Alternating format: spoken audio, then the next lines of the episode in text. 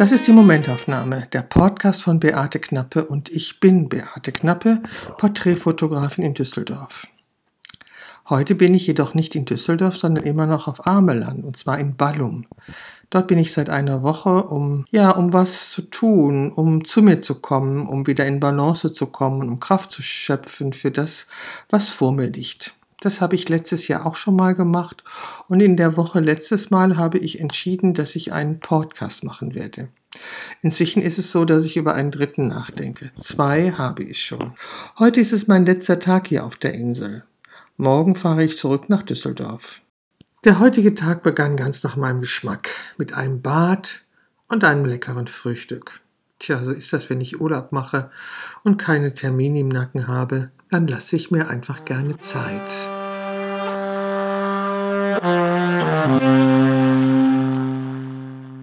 Nach dem Frühstück habe ich mir dann erstmal die nächste Folge meiner neuen Serie angeschaut, die ich bei Amazon Prime entdeckt habe. Hm, es geht um Profiling Paris, so heißt die Serie. Und neben einer sehr skurrilen weiblichen Hauptrolle liefert diese Serie wunderschöne Ansichten von Paris. Ich habe ja schon öfters äh, erzählt, dass ich ein Serienjunkie bin und mir gerne Filme angucke. Also Profile Paris kann ich wirklich nur empfehlen. Das ist eine wunderschöne, spannende Serie, die mittlerweile die dritte Staffel hat, die ich mir auch ansehe. Und dann habe ich meine Mädels ins Auto gepackt. Es nieselte zwar ein wenig, aber was soll's. Wir sind nach Buren an den Strand gefahren. Den Mädels hat's gefallen, mir auch. Es war sehr leer, sehr diesig, aber so ist das halt auf Armeland.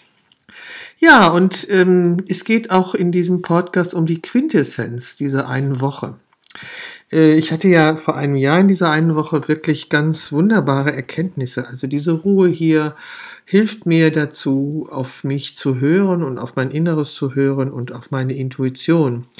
Und ähm, mir ist in dieser Woche klar geworden, dass ich ganz massiv unter Vertrauensverlust leide und eine fast fatalistische Einstellung habe. Ähm, ja, fatalistisch heißt, dass ich, ähm, wie soll ich das beschreiben, irgendwie das Gefühl habe, es ist wie es ist und ich kann es eh nicht mehr ändern und ähm, ich habe mich einfach damit abzufinden, wie es ist. Schließlich bin ich auch keine 20 mehr und das Leben ist endlich und so weiter und so weiter. Also alles ziemlich negativ und es hat sich auf vielen Ebenen bemerkbar gemacht und ich habe mich schon gewundert, warum mir solche Gedanken kommen. Denn da ist zum Beispiel meine Diabetes. Und die Blutzuckerwerte sind seit diesem Datum im September, an dem ich die Diagnose Krebs erhalten habe, astronomisch in die Höhe geschnellt. Und alle meine Versuche, das umzukehren, sind gescheitert.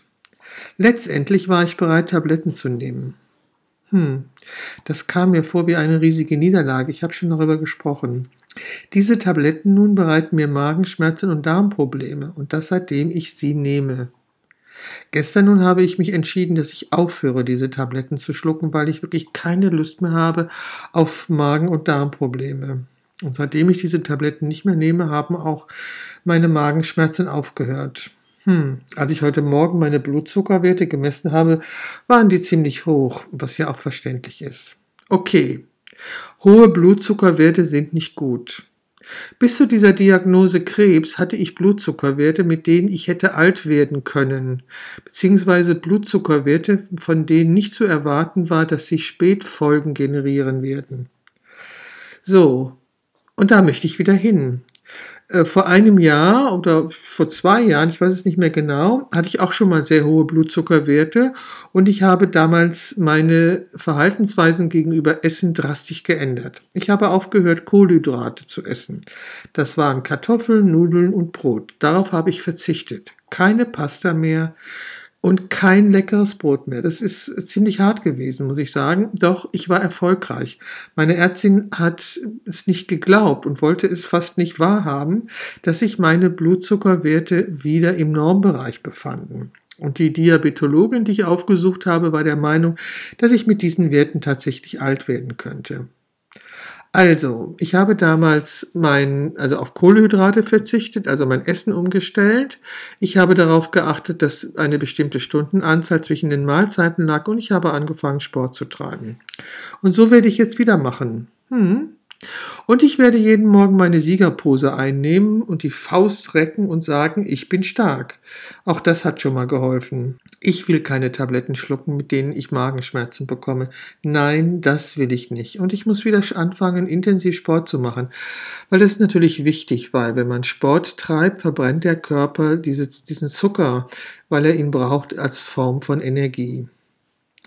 Aber diese Haltung, es ist ja eh alles scheißegal und ändern kann ich nichts passt irgendwie nicht zu mir und die will ich auch nicht haben. Und das ist mir genau bewusst geworden, dass dieses, ja, diese Stimmung sich so eingefräst hatte, so, äh, ich mich so hilflos gefühlt habe, mich benachteiligt gefühlt habe und sagte, hm, ja, ich kann es nicht ändern. Ich werde dieses Jahr 70, das Leben ist eh limitiert, ist nicht unendlich und so weiter und so weiter. Ey, das will ich nicht. Nein! Ich starte jetzt richtig durch. Ja, das will ich durchstarten. Mein Leben gestalten.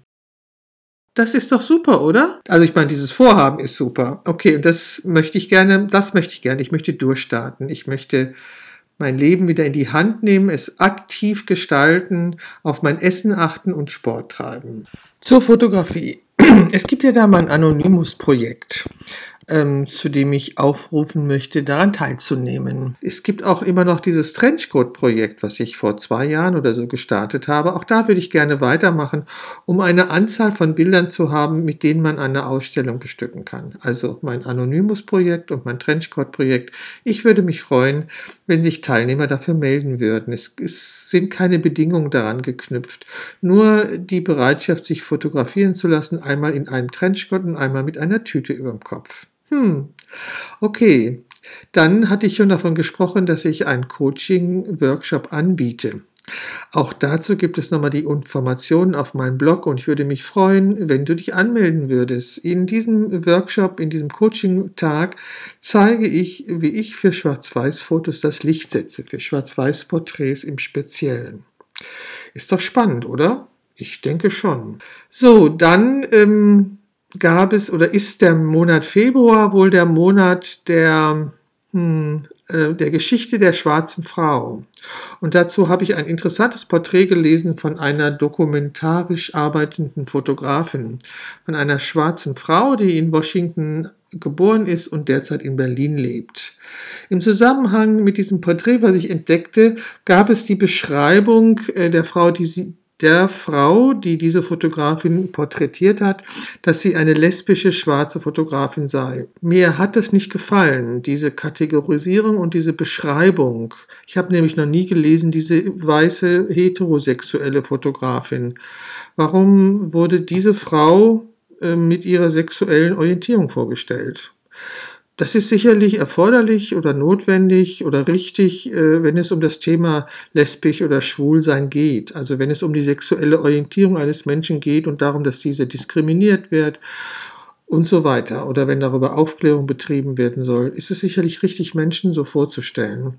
Doch in dem Zusammenhang, dass es hier um die Geschichte von schwarzen Frauen ging, fand ich das irgendwie nicht so wichtig. Naja, auf jeden Fall habe ich das in den Kommentaren unter diesem Instagram-Post erwähnt und wurde dafür sehr gescholten. Hm, und der Ton war ziemlich, ziemlich scharf, in dem da mir geantwortet wurde. Und irgendwann war der gesamte Kommentar und alle Meinungsäußerungen, also alle Kommentare von mir dazu waren verschwunden. Hm. Ich weiß jetzt nicht wirklich, ob das die richtige Art ist, sich auseinanderzusetzen. Ich bin keine Rassistin und ich habe mich ganz eindeutig auch positioniert gegen Rassismus. Ich halte das für sehr wichtig, gerade in der heutigen Zeit, sich gegen Rassismus zu positionieren. Und fand es wirklich sehr übel, wie da mit mir diskutiert worden ist. Es ist schade, dass das Internet, ähm, dass ich im Internet sowas erlebe. Es muss doch möglich sein, seine Meinungen zu sagen, zu äußern. Egal, ich klage hier rum, was ich eigentlich nicht will. Aber schade finde ich, dass wenn anstatt sinnvoll zu diskutieren. Wir hätten uns ja einen anderen Ort dafür suchen können. Es hätte ja nicht bei Instagram stattfinden müssen. Aber ich fand es, finde es schade, dass so eine Diskussion dann irgendwie abgewürgt und Kommentare gelöscht werden. Eine, einer weiteren schwarzen Frau ist gedacht worden, weil sie im Alter von 101 Jahren gestorben ist. Sie war eine der Mathematikerinnen, die in Houston ähm, den Flug zum Mond berechnet haben. Es gibt einen Spielfilm Hidden Figures, in dem wurde die Geschichte dieser Mathematikerin beschrieben. Ich habe damals zum ersten Mal von diesen Frauen gehört und war unglaublich beeindruckt.